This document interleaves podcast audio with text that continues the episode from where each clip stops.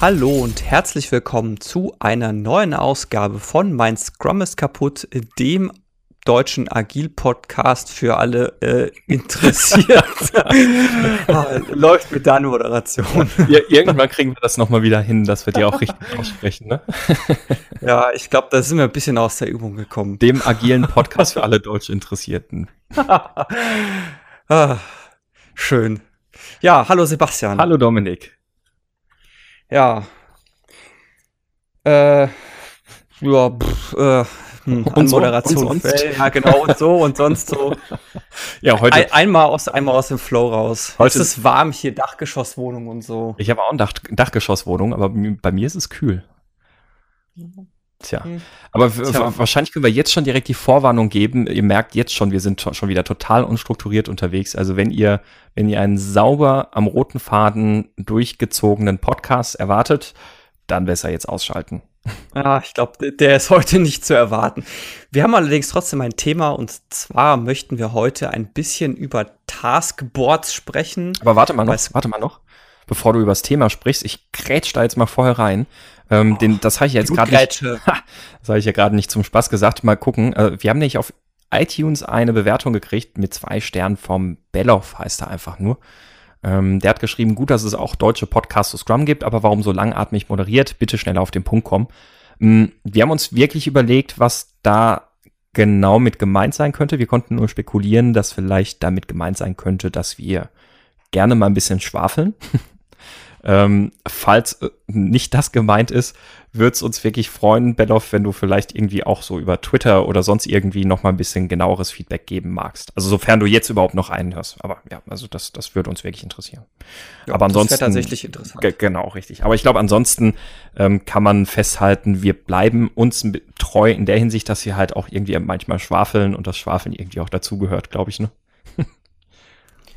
Äh, ja, ja, ich glaube auch. Wir müssen manchmal, glaube ich, manchmal ein bisschen aufpassen, die Menge des Abschwafelns. Ach. Ab, abschwafeln, tolles Wort. abschwafeln. Genau, genau, abschwafeln. Ja. Ach ja, geht so. Ja. Hast, hast du eigentlich schon die neueste Sportauto gelesen? Nein, okay. Ich, der große ja, ja, Automobil, nein, komm, ich wollte, ich, ich wollte, ich wollte jetzt nur absichtlich ein bisschen extrem abschweifen.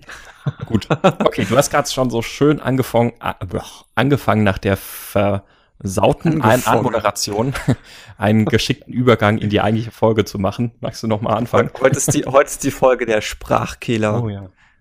Also, wir sprechen heute über Taskboards. Bei Scrum heißen die ja gerne auch Sprint Backlogs. Es soll einfach so ein bisschen darum gehen, ja, um die Taskboard, um die Art und Weise, wie Teams ihre, ihre Arbeit, sei es, im, äh, sei es in einem in Anführungszeichen Kanban-System oder in einem Scrum-Prozess, wie die dort visualisiert wird und wie die Leute damit zurechtkommen und vielleicht die ein oder andere Anekdote, was wir so für Anekdote, Anekdote, was wir so für Erfahrungen gemacht haben. Er hat Scrum-Prozess gesagt. Äh, ja, gut. Genau, das, das Taskboard, richtig. Ähm, wie sind wir drauf gekommen?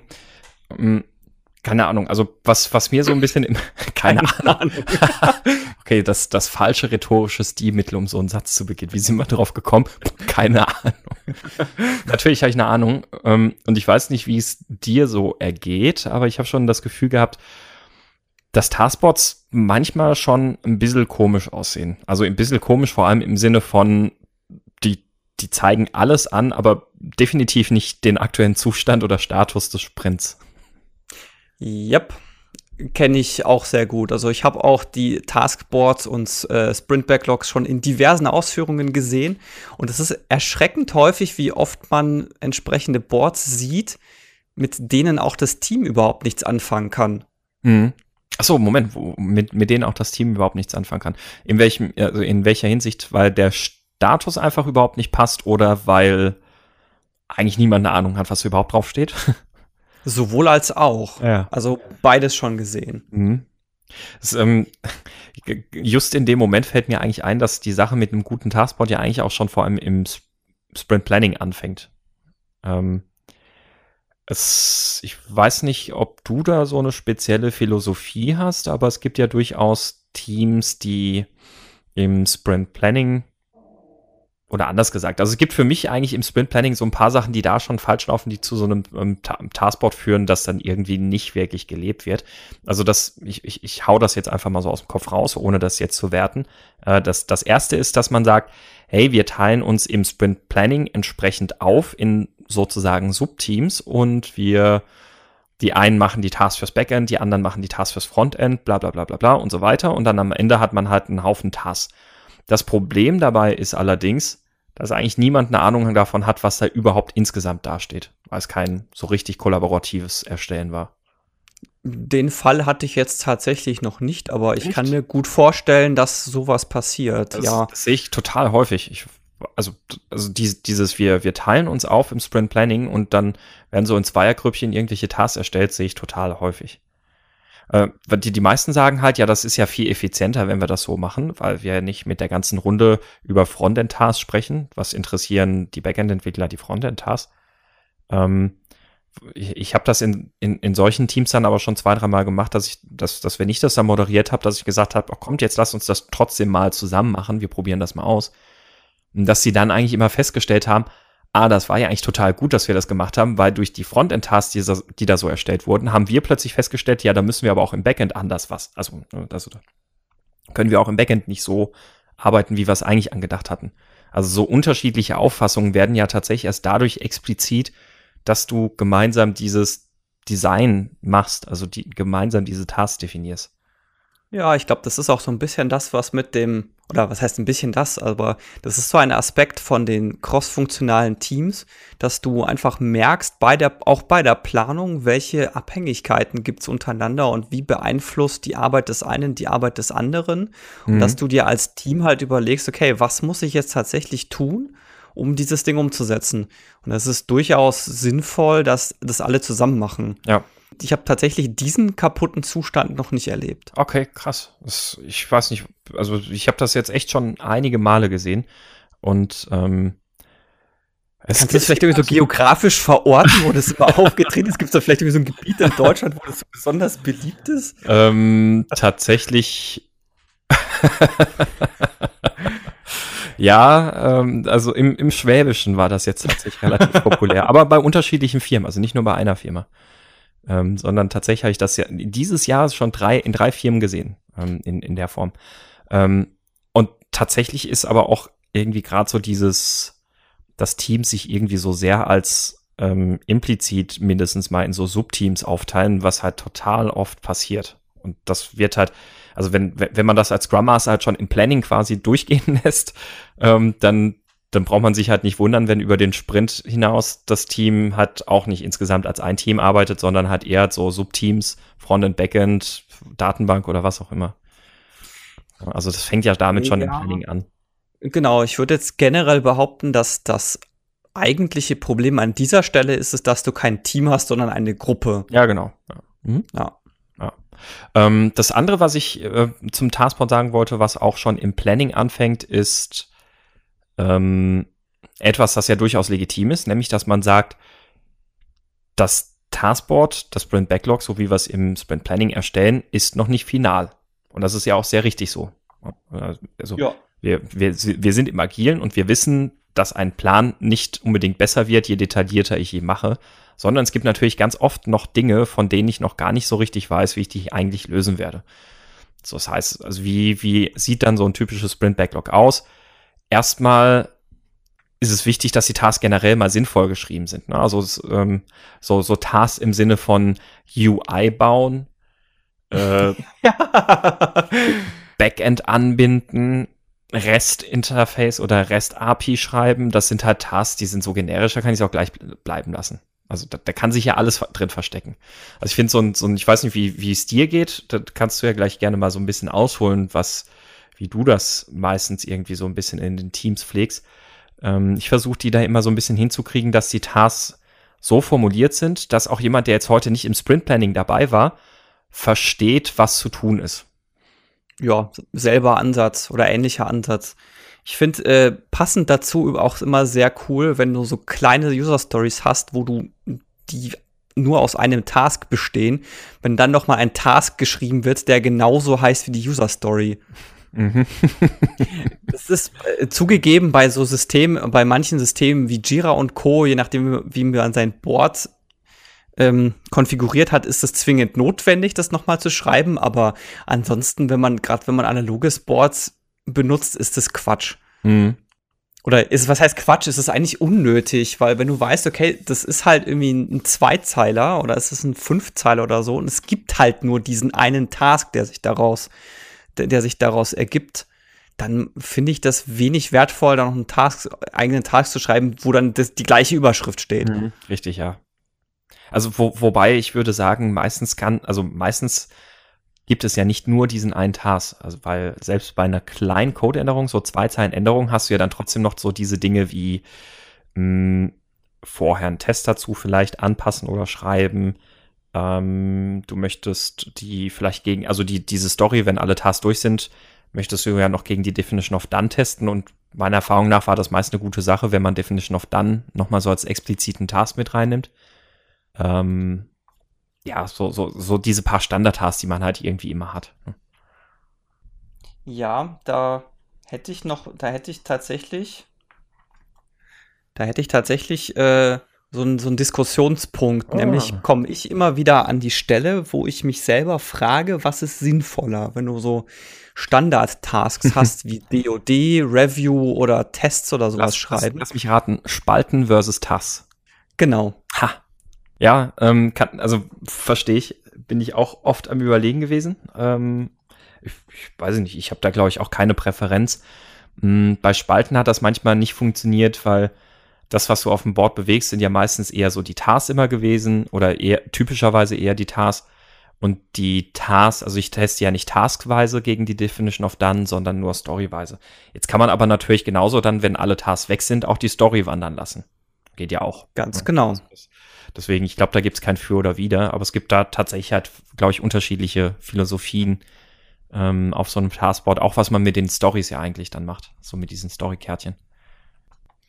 Korrekt. Und ich, ja, ich habe da auch keine eindeutige Meinung, weil das meiner Erfahrung nach A vom Team abhängt, was die lieber mhm. haben und B auch so ein bisschen am eigenen Entwicklungsprozess oder am, mhm. ich nenne es jetzt mal Herstellungsprozess des Teams hängt.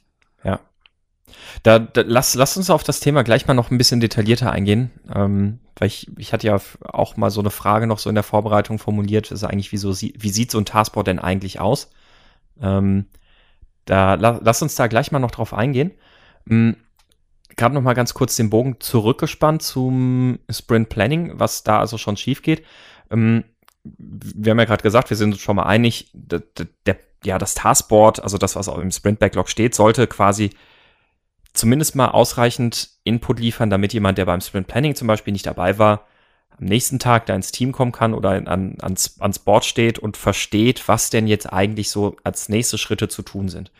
Was da jetzt aber der wichtige Unterschied ist, natürlich muss ich an dieser Stelle jetzt irgendwie noch nicht in der Lage sein, ganz spezifisch, ganz, ganz spezifisch jeden einzelnen Arbeitsschritt zu beschreiben. Weil bei manchen Sachen gehört ja unter Umständen dazu, dass ich da stehen habe, ich muss erstmal dies und jenes lesen oder ich muss erstmal dies und jenes rausfinden, um dann zu wissen, was als nächstes zu tun ist. Es gibt ja, gibt ja durchaus, keine Ahnung, zum Beispiel, ja, ich muss erstmal gucken, welche, ja, welch, welch, welches dieser Node.js-Module ich hier zum Beispiel verwenden kann.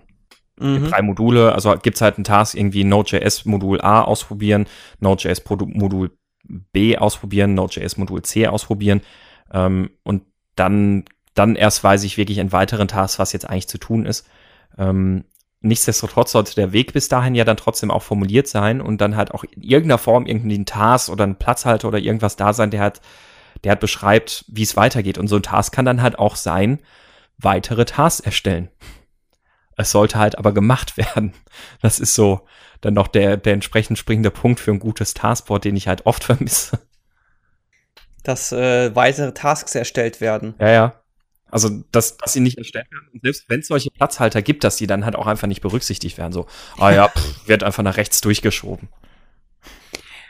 Was, was mir auch mal aufgefallen ist, ist, es gibt oder weit verbreitet ist so die Meinung, ist, dass in Planning 2 alle Tasks, äh, alle Tasks geschrieben werden und das auch gilt. Und zwar auch für alle Stories. So nach dem Motto, okay, wir haben jetzt einen Drei-Wochen-Sprint und wir müssen heute alles festlegen, was in den nächsten drei Wochen gemacht wird. Mhm.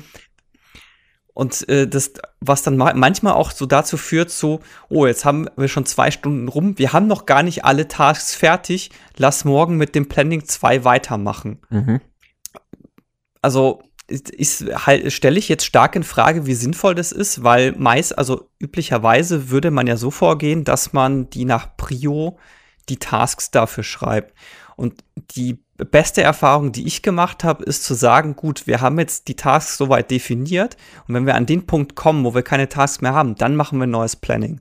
Mhm. Ja.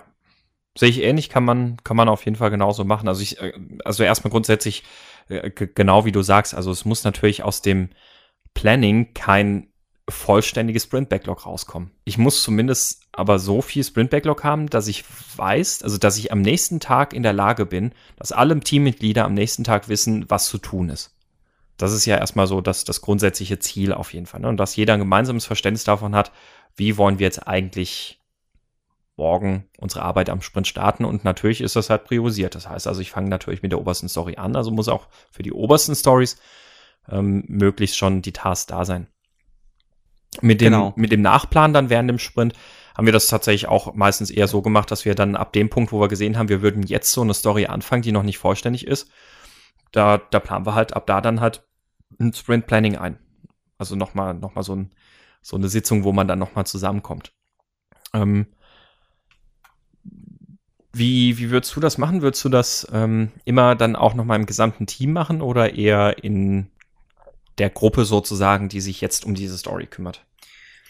Mm, das hängt sehr stark von der Story ab. Ich bin der Überzeugung, dass es Stories gibt, wo es reicht, dass sich dann die Leute hinsetzen, die sie bearbeiten. Es gibt aber auch Stories, wo es sinnvoll wäre, dass sich auf jeden Fall alle zusammensetzen. Grundsätzlich würde ich das Team an der Stelle aber selber entscheiden lassen. Mhm. Also gemessen an dem, was du vorhin gesagt hast, wäre es an sich sinnvoll, alle damit einzuladen, damit du genau wieder den Input von allen hast und auch alle wissen, was passiert hier eigentlich. Mhm. Also fände ich vor allem insofern auch ganz wichtig und, und nützlich, um diese, also hinter all dem steht ja auch so ein bisschen dieser Begriff Collective Code Ownership, ne, dass alle ein mhm. gemeinsames Gefühl dafür haben oder ein, gemeinsam, ähm, ein gemeinsames Verantwortlichkeitsgefühl für das haben, was da eigentlich entsteht. Ja. Und wenn ich natürlich so eine Planung dann wieder nur in einem kleinen Grüppchen quasi passieren habe, dann passiert das auch sehr schnell, dass dann auch im Verlauf des Sprints sich dafür eigentlich niemand so richtig interessiert, außer denen, die halt die Tasks erstellt haben.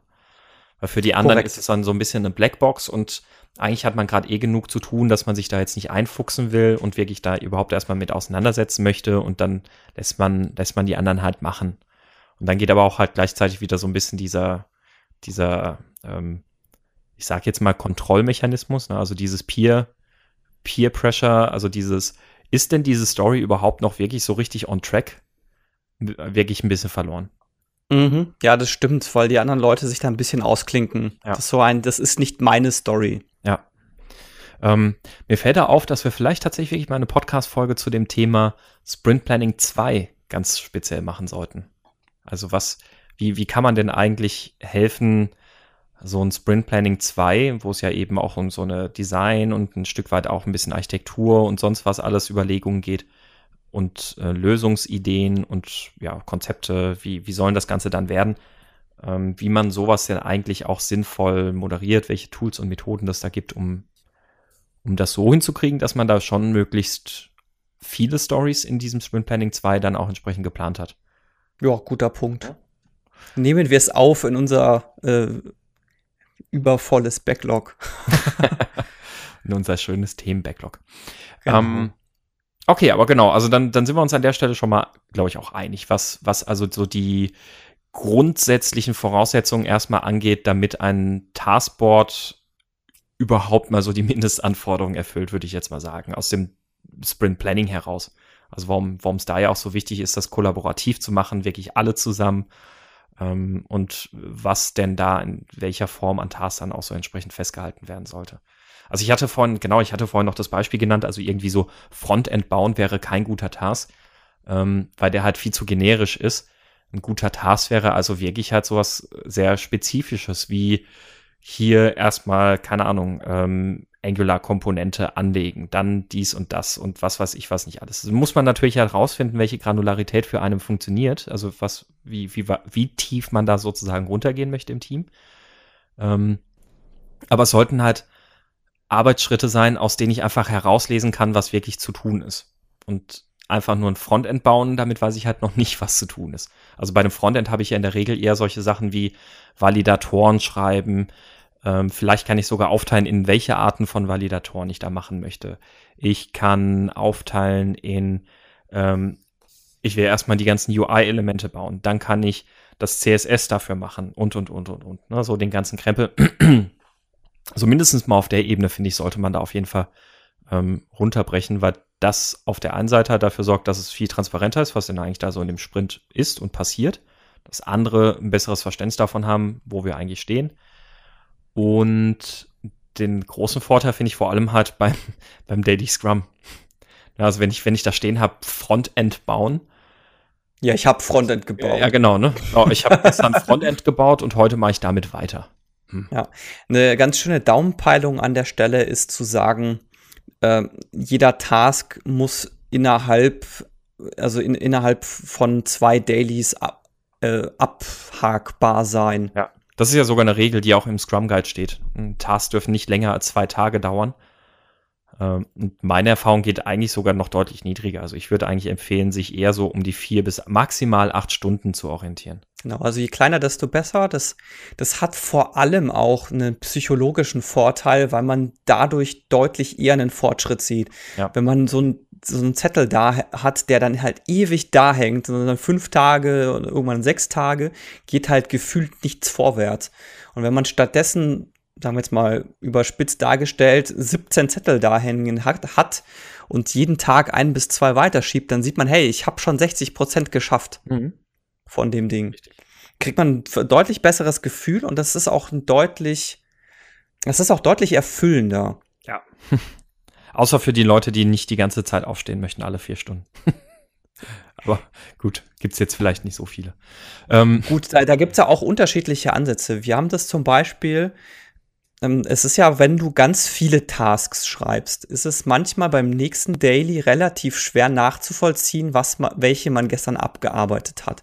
Ja. Wir haben das zum Beispiel mal so gemacht, ne, dass wir gesagt haben, okay, wir hatten halt ganz normal analoges Board an einem, an einem Whiteboard, also haben die alle magnetisch dran gepackt und haben einfach uns so Magnete mit Avataren gedruckt, damit mhm. man weiß, okay, wer arbeitet gerade an was.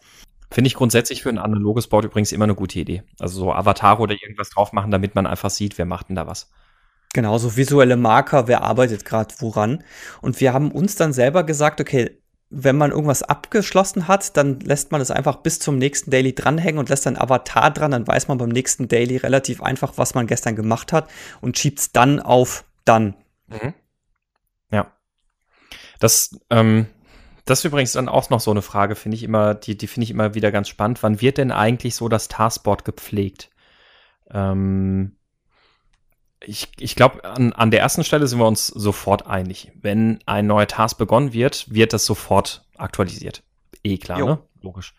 Ähm, wenn ein Task abgeschlossen wird, sehe ich das ähnlich wie du oder, oder anders. Also da, da bin ich eigentlich da auch relativ ähm, ohne Aktien. Also ich glaube, da kann man beides machen. Also entweder pflegt man es halt wirklich sofort oder man macht es dann wirklich so batchartig, dass man das dann irgendwie sammelt und dann am nächsten Tag alle bewegt, damit man das ein bisschen einfacher nachvollziehen kann, was denn eigentlich passiert ist. Man kann aber natürlich das zum Beispiel auch darüber machen, indem man irgendwo noch, ähm, also in, in manchen Teams haben wir da auf dem Taskboard auch äh, so die Start- und Endzeiten ähm, dokumentiert, weil wir halt so die, die Lead- und Cycle-Time messen wollten dann hat man natürlich darüber auch wieder irgendwie gesehen, wer, wer eigentlich wann was gemacht hatte. Ähm, aber ja, also sehe ich, sehe ich ähnlich wie du. Also das kann man auch so stapelweise dann machen, dass man dann am nächsten Tag irgendwie drei Tasks hat, die man dann darüber schiebt. Finde ich eigentlich auch insofern nicht, nicht verkehrt, weil dann hast du auch im Daily Scrum, wenn du da stehst vom Taskboard, kannst du halt wirklich diese, diese drei Karten wirklich richtig in die Hand nehmen und kannst zu, zu allen drei Karten nochmal kurz was erzählen. Ähm, also ich habe gestern das und das fertig gebaut. Ähm, dazu habe ich jetzt eine Klasse im, im Controller äh, oder was weiß ich, eine Klasse da und dort angelegt. Ähm, die macht dies und das und damit bin ich jetzt fertig und dann kann man den rüberpacken, nimmt sich den zweiten Zettel und kann dann über den was sagen und den rüberpacken. Also macht das macht das, glaube ich, auch von der Interaktion fürs Daily Scrum nochmal deutlich besser. Ja, das und es hat auch durchaus eine gewisse, also finde ich, eine gewisse Befriedigung, wenn man das vor den anderen sagen kann, hey, ich habe das fer fertiggestellt. Mhm. Ja, auf jeden Fall, ja. Also übrigens, ähm, was mir gerade so eingefallen ist im Daily Scrum, also von wegen, ne, wenn, wenn ihr Tasks habt, die, die so aussehen wie Frontend bauen, was ja dann meistens passiert, ist eben, dass halt genau so ein Satz fällt im Daily äh, Scrum, nämlich ähm, ich, ich habe heute an Frontend bauen gearbeitet und mache heute damit weiter. Wenn, wenn, wenn so ein Satz fällt, also immer wenn dieser Satz fällt, ich mache damit weiter, dann sofort reintreten. Nicht warten, nicht zögern, ja. sofort reintreten und zumindest mal danach fragen, ja, und was ist denn, also, was ist denn der Zielzustand? Also, was ist das, was wir morgen zum nächsten Daily davon erwarten können? Ja, wir hatten mal eine ganz lustige äh, äh, Anekdote an der Stelle. Das, da waren wir auch noch bei uns so in den Anfangstagen. Da hat einer von uns ähm, etwas ein bisschen abseits äh, gebaut, also etwas, was wir durchaus bewusst aufgenommen haben, was er in Perl geschrieben hat. Und es hing als Zettel einfach nur am Bord Perl-Skript. Und wochenlang, ohne Witz, wochenlang war sein Daily-Inhalt immer, ja, ich habe gestern Perl-Skript gemacht und ich mache heute Perl-Skript. ja, genau. Ir das. Irgend, irgendwann schon, irgendwann, das war dann so ein Running Gag, so, ah, und heute wieder Perl-Skript. Ja. Na, also das, das ist genau der springende Punkt. Immer wenn wenn, wenn die Aussage einfach nur ist, ich mache heute damit weiter oder ich mache heute einfach genau das wieder. Einfach sofort reingrätschen und nachfragen, ja, was ist denn der zu erwartende Zielzustand? Also was, was ist das, was ich morgen im nächsten Daily von dir erwarten kann, womit ich weitermachen könnte? Was hast du bis dahin gebaut, so ungefähr? Mhm. Übrigens ganz netter Hack für Scrum Master, die ihren Teams so ein bisschen aufzeigen wollen, welche, was für Tasks es gibt, die deutlich länger als ein Task da hängen, ist einfach an jedem Task, der pro Daily noch dranhängt, einfach einen Punkt dran machen. Mhm. Dann kann man ihn nämlich ganz schön in die Retrospektive mitnehmen und sagen, hier, das sind alle Tasks, die länger gedauert haben als ein Tag. Finde ich generell einen guten Hack, weil es halt auch einfach während dem Sprint sofort transparenter macht, wenn da was länger hängt als ein Task. Also eigentlich mhm. hast du ja schon, wenn ein Tag, wenn ein Task nur einen Tag lang gehen darf, dann ist es ja eigentlich schon offensichtlich genug, wenn er im nächsten Daily halt immer noch nicht umgehängt werden kann. Dann sollte das eigentlich auch schon so ein bisschen so, oh, sollten wir mal drüber sprechen, ähm, Anregung sein. Aber gerade wenn man dann die Punkte drauf macht, macht es halt echt nochmal sehr, sehr explizit. Also das, das sollte eigentlich auch schon während dem Sprint dann für das Team bei zwei Punkten oder sowas Warnsignal genug sein, um zu sagen, oh, äh, hm, Problem vielleicht? Fragezeichen. Ja, es hängt halt immer vom Task ab und auch wann der Task angefangen wurde. Also immer sofort dann einen Punkt drauf machen, aber ja. Also man kann ja sich zum Beispiel damit behelfen, dass in dem Moment, wo man es auf dann hängt, den ersten Punkt einfach setzt und dann einfach mal oder einfach nur pro Daily, bei jedem Daily, bei jedem Task, der gerade in der äh, Doing-Spalte ist, da einen Punkt draufsetzen und dann hat man da einen ganz guten, ganz gute Übersicht, mhm. in, wie, in wie vielen Dailies das eigentlich in der Doing-Spalte hing. Ja. Ja, finde ich gut. Mhm. Was mich jetzt so ein bisschen zu dem Punkt bringt, so Karten auf äh, am Board verschieben. Ja. Gerade in gerade bei Leuten, die Kanban-Regeln anwenden, habe ich häufig festgestellt, dass sich sehr wenige Teams an die expliziten Management-Regeln halten. Du meinst Visual Management? Ja, es geht so ein bisschen Richtung Visual Management. Also es gibt ja die ähm, Kernprinzipien von, von Kanban und eine davon heißt ja, dass man die Managementregeln explizit machen soll. Also sprich, du, du kontrollierst ja den Fluss und du hast bestimmte Regeln dafür und diese Regeln sollst du explizit machen. Ach so. Und mhm. es gibt, wenn man ein analoges Board hat, gibt es nichts Besseres, als bei den Spalten hinzuhängen, was ist die Eintritts- bzw. Austrittsklausel, damit etwas in dieser Spalte bzw. aus dieser Spalte rauswandern darf. Mhm. Ja, das, das habe ich tatsächlich, also ich glaube, ich, glaub, ich habe persönlich, ähm, außer in zwei Teams, wo wir das quasi so direkt von Anfang an geplant haben, habe ich das, glaube ich, persönlich noch nie auf einem Taskboard so gesehen. Ähm, und finde ich tatsächlich auch eine extrem wertvolle Sache. es wird ja immer so gern, ähm, Teams sagen so gern, oh, wir haben irgendwie unsere Definition of Done nicht auf dem Schirm oder sonst irgendwas. Und das hilft ja allein schon so viel, wenn man für seine verschiedenen Spalten darin definiert, ja, was muss denn da eigentlich jetzt erfüllt sein, damit ich was von, von, von Doing umhängen darf auf Done. Genau. Oder wenn man halt mehrere Spalten hat, dann zu sagen, okay, was, was muss jetzt gegeben sein, damit ich das eine Spalte weiter nach rechts schieben darf. Mhm. Ich finde das überhaupt auch ein sehr spannendes Thema, wenn wir über Kanban versus Taskboard sprechen. Ähm, ich glaube, die, die simpelste Form des Taskboards kennen wir ja alle. Das ist irgendwie so ein To-Do in Progress Done oder mal heißt To-Do vielleicht auch, auch ähm, Doing oder Work in Progress und vielleicht gibt's dann auch noch irgendwie eine Testspalte oder sowas dazwischen. Ähm, aber so diese drei bis vier Spalten sind halt irgendwie so der Standard, den eigentlich quasi jedes Scrum Taskboard hat. Wenn man jetzt auch noch mal, so wie du es jetzt gerade auch gesagt hast, was die Regeln angeht, wenn man jetzt aber auch allgemein so Richtung Kanban gehen würde, wäre ja auch ein, ein weiteres Grundprinzip in Kanban, visualisiere den gesamten Flow.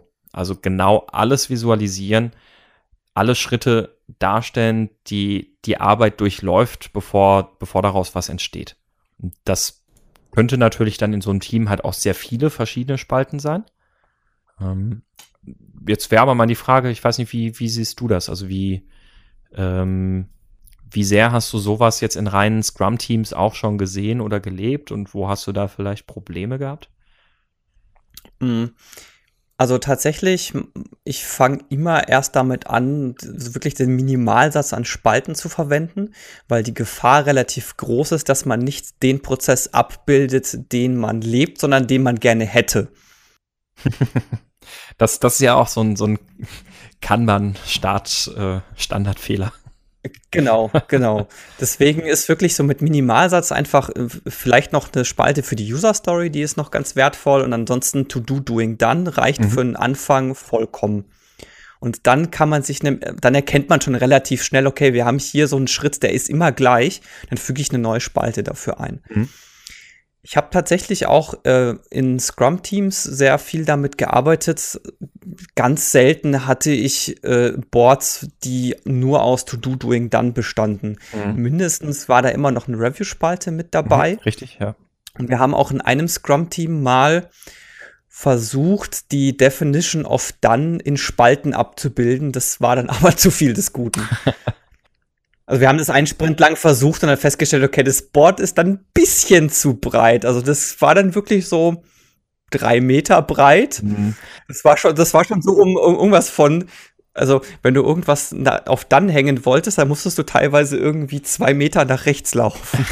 was, was ja in Kanban durchaus irgendwie dazugehört. Also, also ist, ist ja quasi ein Kanban-Teil der Teil dieses Prinzips, aber tatsächlich, also auch, wir hatten das auch mal gemacht mit der Definition of Done und das war halt auch insofern irgendwie sehr blöd, weil es so, äh, ja, also für, für manche Sachen hättest du irgendwie in zwei Minuten zehnmal aufstehen müssen. Ja. Ähm, ja, und es war dann tatsächlich wertvoller zu sagen, okay, bei, bei einigen Sachen lohnt es sich als Spalte, andere sind als explizite Managementregeln an der Dann-Spalte zum Beispiel besser aufgehoben. Ja, richtig. Mhm ich überlege gerade, ähm, ob, ob wir da schon mal irgendwelche Art Behinderung oder eher Constraints dadurch hatten, dass wir irgendwie zu viel Prozessspalten da reingebracht haben.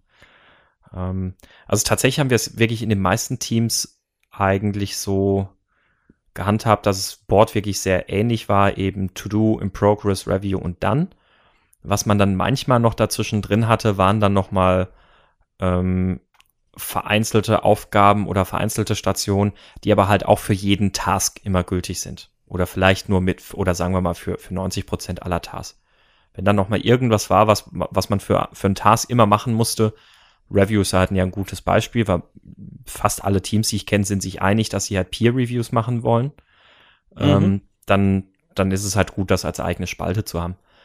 Ähm, genau, also das, ja, aber ich habe jetzt irgendwie nicht das Gefühl, dass man also ich, ich glaube, Kanban-artig wirklich alle möglichen Spalten darin aufzunehmen, macht wahrscheinlich eher dann Sinn, wenn man gar nicht groß mit Tasks arbeitet, sondern wirklich eher die Stories an sich über das Board bewegt.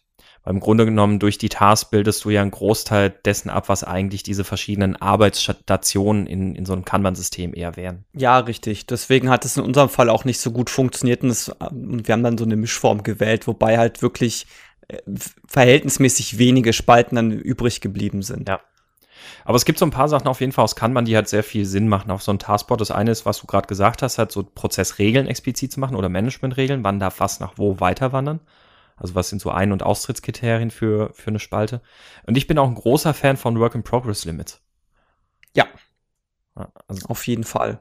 Also, dass, dass man halt auch wirklich festhält, festhält, also in, in Progress dürfen nur maximal, unser Team ist acht Leute, da dürfen maximal fünf Sachen drin liegen. Weil wir gehen davon aus, dass zum Großteil wir immer Pair-Programming machen und eine kommt quasi noch so on top, zum Beispiel. Also ich meine, es, es ist ja wie ein Kanban auch Work-in-Progress-Limits muss man am Anfang einfach mal definieren und dann halt mit denen ein bisschen spielen. Ziel sollte es ja immer sein, das Work-in-Progress-Limit so niedrig wie möglich zu wählen. Mhm. Kennt, dann kennst du bestimmt auch so die Standardaussage, ah, das ist viel zu wenig, da können wir gar nicht mehr vernünftig arbeiten.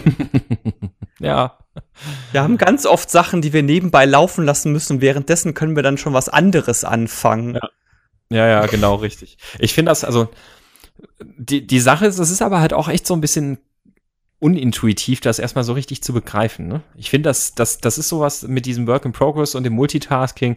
Da ist halt dieses Kanban Board Game zum Beispiel so eine Sache, die das halt so super gut illustriert und klar macht, wie viel schneller du eigentlich bist, wenn, wenn du niedrige Work in Progress Limits hast und wenn du halt auch in manchen, ähm, in manchen Sachen die Nicht-Experten diese Aufgabe machen lässt. Ja, ja, das stimmt. Das ist tatsächlich sehr gut dazu. Und das äh, Name Game ist ja ähnlich gut dafür. Ja, richtig. Also Name Game ist natürlich super, um erstmal so generell die Kosten vom Multitasking einfach aufzuzeigen. Mhm. Ähm, Finde ich da, was das angeht, auf jeden Fall auch sehr gut. Also das sind auf jeden Fall so Bausteine, die ich in einem, in einem ähm, Scrum Taskboard sehr, sehr oft wirklich empfehlen würde. Also die, die eigentlich wirklich immer eine gute Idee sind, die drin zu haben. Ja, auf jeden Fall. Was mir jetzt noch so durch den Kopf geht, ähm, was man, was ich gar nicht genug betonen kann, ist, wie, wie viel es ausmacht, dass das Taskboard aufgeräumt ist. Zwar erster Indikator wäre schon zum Beispiel, wenn es ähm, wenn die Zettelarten kreuz und quer durcheinander gehen. Mal, mal sind die DIN A6 groß, der nächste Zettel ist dann DIN A5 groß, dann gibt es irgendeinen so Zettel, der irgendwo abgerissen wurde. Oh, es macht echt? tatsächlich ja, oder sowas wie ich, der Zettel ist jetzt zu groß, ich halbiere den und reiß den dann in der Mitte durcheinander. Oh. Und das macht tatsächlich wahnsinnig viel aus. Auch was die Akzeptanz im Team angeht, ist, wie aufgeräumt das Board ist. Ja. Also ähm, ich hatte tatsächlich einmal den Fall, das war wirklich Kraut und Rüben und wir haben dann uns da mal hingesetzt und das mal aufgeräumt und gesagt, okay, wir nehmen jetzt diese Karten um das so ein bisschen zu strukturieren. Und das macht schon unglaublich viel aus. Einfach weil du, du kriegst sofort einen deutlich besseren visuellen Eindruck und es macht auch wesentlich mehr Spaß, dieses Board zu verwenden. Also ich habe so ein Taskboard, muss ich gestehen, zum Glück noch nicht gesehen. Aber ähm, ja, das, das ja, wundert einen ja nicht, wenn so ein Taskboard schon so aussieht, dass dann, dass dann das Pflegen auch keinen Spaß macht. Ja, vor allem ist es so ein, du guckst drauf und sich erstmal überhaupt den Stand erfassen zu können, ist schon wahnsinnig schwierig, weil du keine eindeutige visuelle Information hast. Ja, ja, richtig, ja. Du musst, du musst die Information quasi, die da, die da dargestellt wird, die musst du erstmal verarbeiten. Ich finde es übrigens dann auch gut, auf dem Taskboard oder neben dem Taskboard dann auch immer noch mal so eine Art Legende zu machen.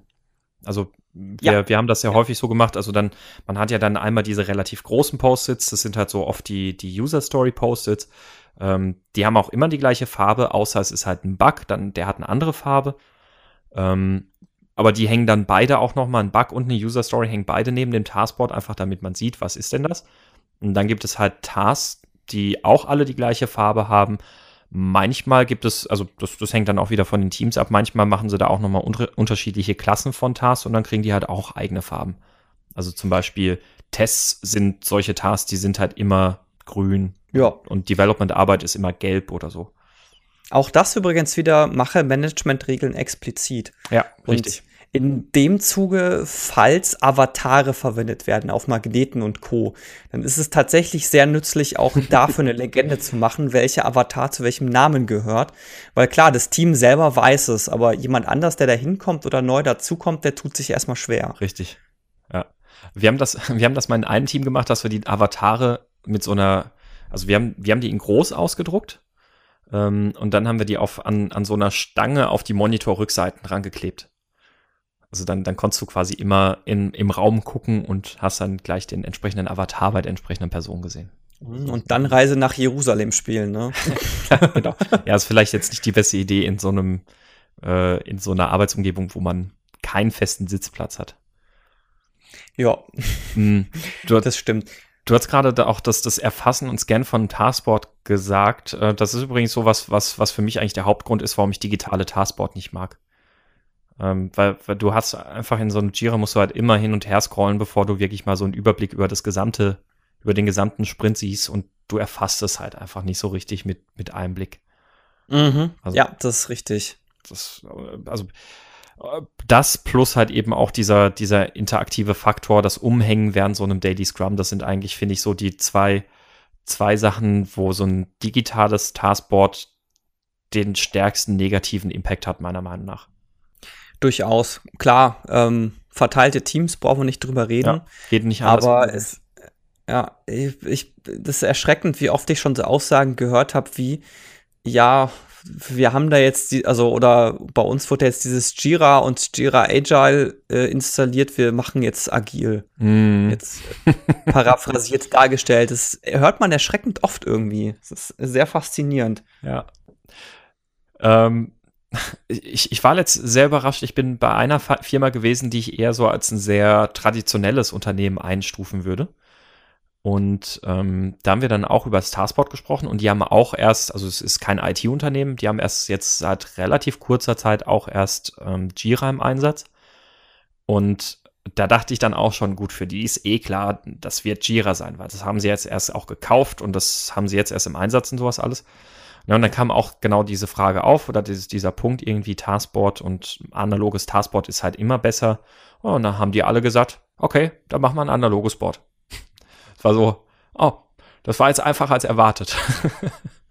Ja, also ich mache das so, ich äh, stelle das den Teams zur Wahl. Also ich sage einfach, ja, okay, ja. das, ist, das, ist, eure Sache, das ist eure Wahl. Und ich hatte schon sowohl als auch. Also Teams, die gesagt haben, nö, wir wollen lieber digital. Und auch Teams, die gesagt haben, nö, wir wollen lieber analog. Das ist fürs Daily und Code deutlich angenehmer. Mhm. Es gibt nämlich bei dem analogen Board immer einen Aspekt, den man nicht so ganz verdrängen darf.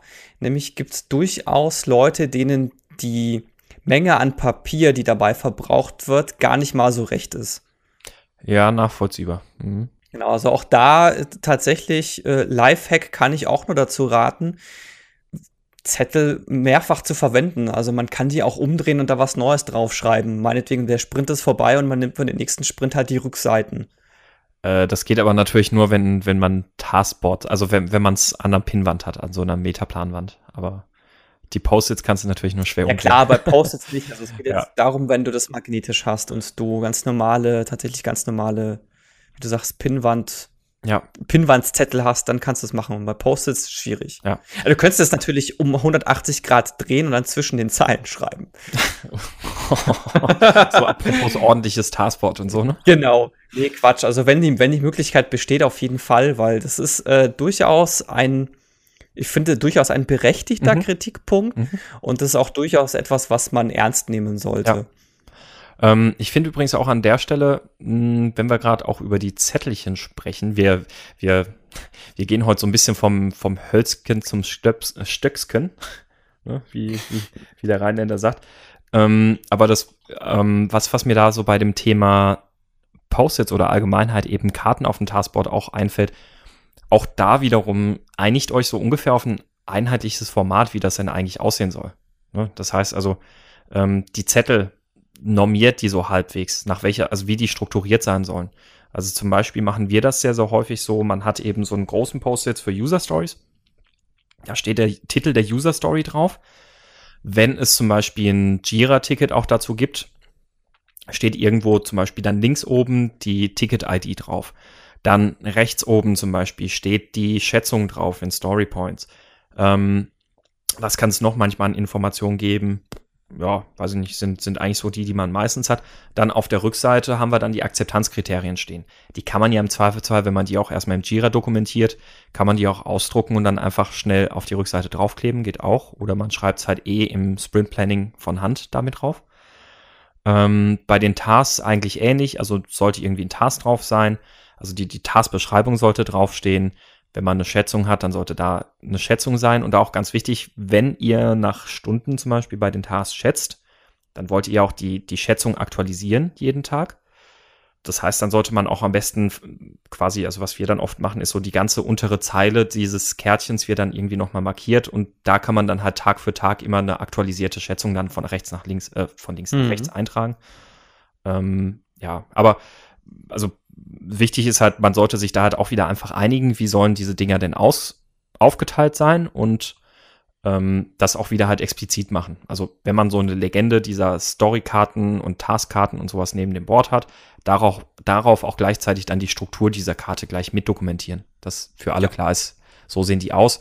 Also macht es halt auch einfacher, die dann zu verstehen und mit so einem gemeinsamen, also die halt entsprechend gut zu erfassen, wenn ich da so eine normierte Struktur habe. Ja, definitiv. Ja. Mhm. Hast du noch so ein paar richtige Best Practices, was so Taskboard angeht? Nicht, nichts, was nicht, nichts, was wir in den letzten Dreiviertelstunden nicht bereits gesagt hätten. Ja. Äh, ich gehe auch gerade noch mal so auf meine, auf, auf meine Fragen durch. Wir haben darüber gesprochen, einfach nur Taskboard versus so ein bisschen Kanban-Style. Wir haben darüber gesprochen, welche Elemente aus Kanban sind auch in einem Scrum-Taskboard gut aufgehoben. Ach so, vielleicht auch noch ähm, Ach, dir ist, glaube ich, auch gerade auch noch was eingefallen? Ja, genau. Mir ist eine Sache noch aufgefallen, weil ich gerade auch noch mal auf meine Notizen geschaut habe, weil wir es vorhin schon angeschnitten haben.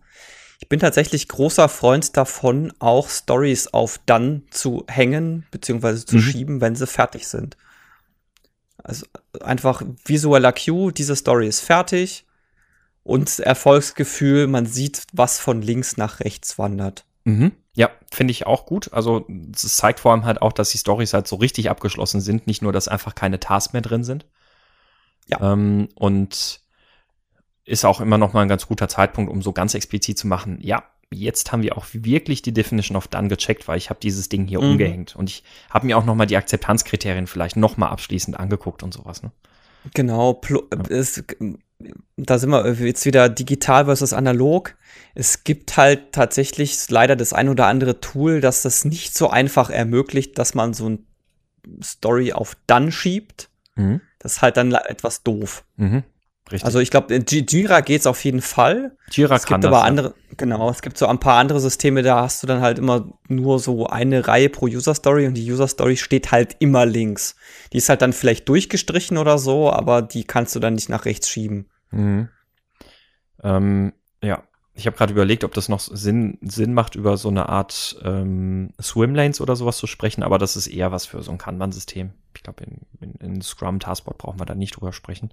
Ähm, eine Sache, die ich auf jeden Fall auch noch empfehlen würde für ein Taskboard, also macht euch natürlich auch Gedanken, wo ihr eu euer Daily Scrum macht. Also wenn ihr euer Daily Scrum, ihr habt einen eigenen Teamraum und könnt da drin Daily Scrum machen, ohne andere Leute zu stören, super, dann hängt euch euer Taskboard dahin und seid glücklich.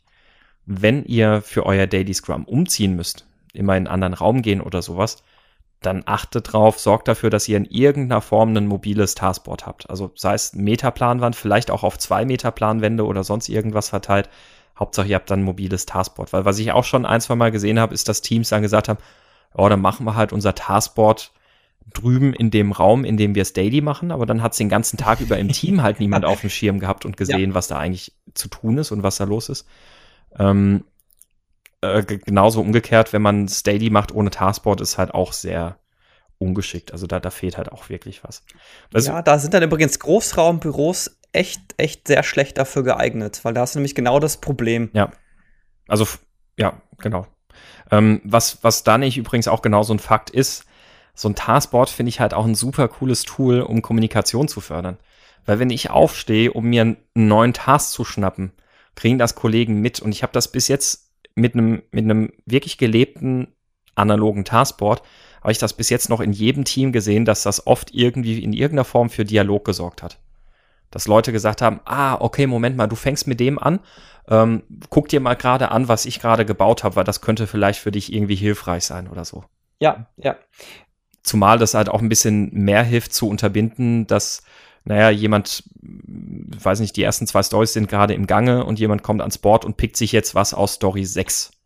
Wenn ich, mhm. wenn ich so ein, so ein analoges Board im Raum stehen habe und ich nehme wahr, da hängt jetzt jemand was um, dann ist es viel einfacher da zu sagen, ah, Moment mal, bevor du damit anfängst, kannst du mir nicht gerade mal helfen oder so. Ne? Jo, jo.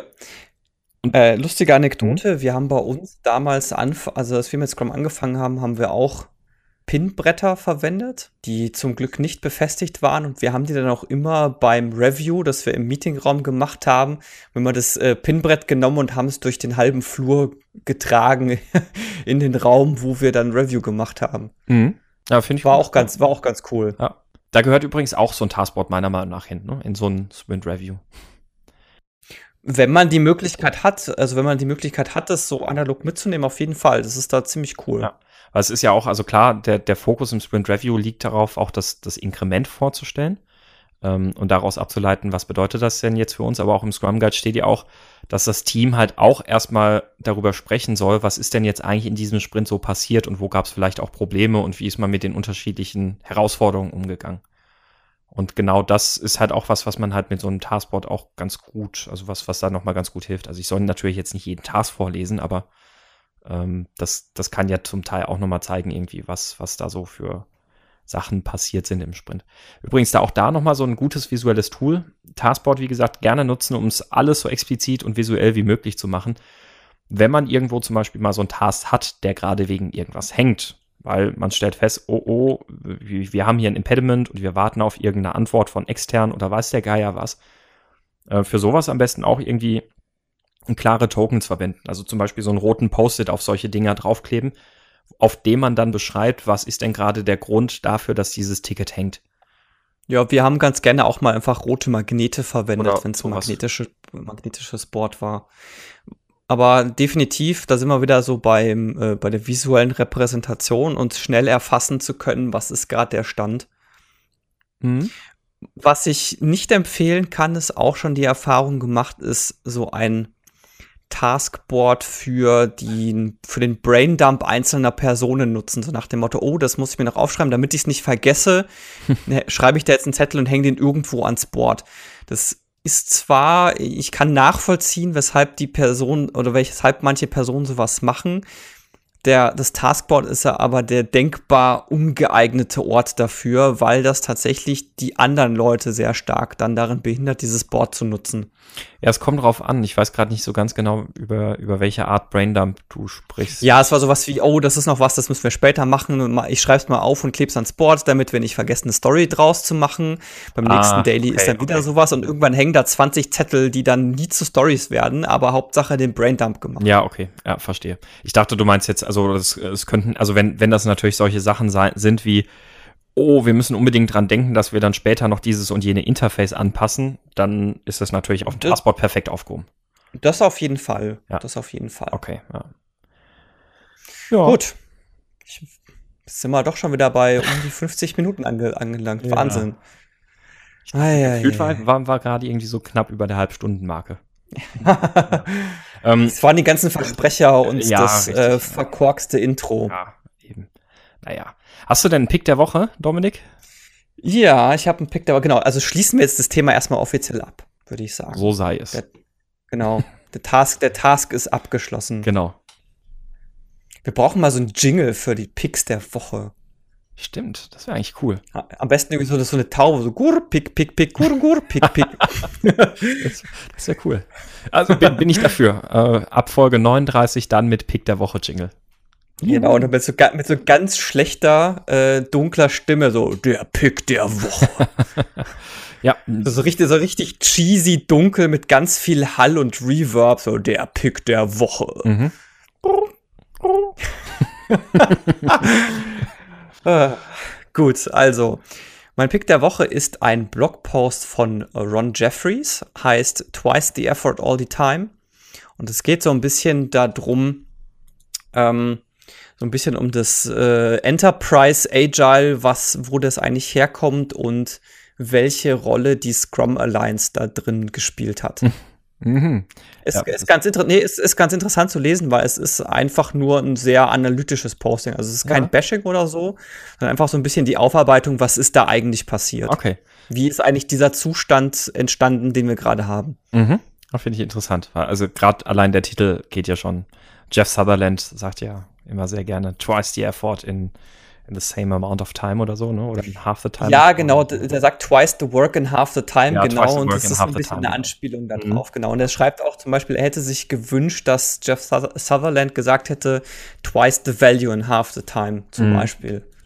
Nee, ist tatsächlich aber eher so ein analytisches Ding, so ein okay, bisschen, okay, wo kommt die Situation her? Mhm. Okay, cool.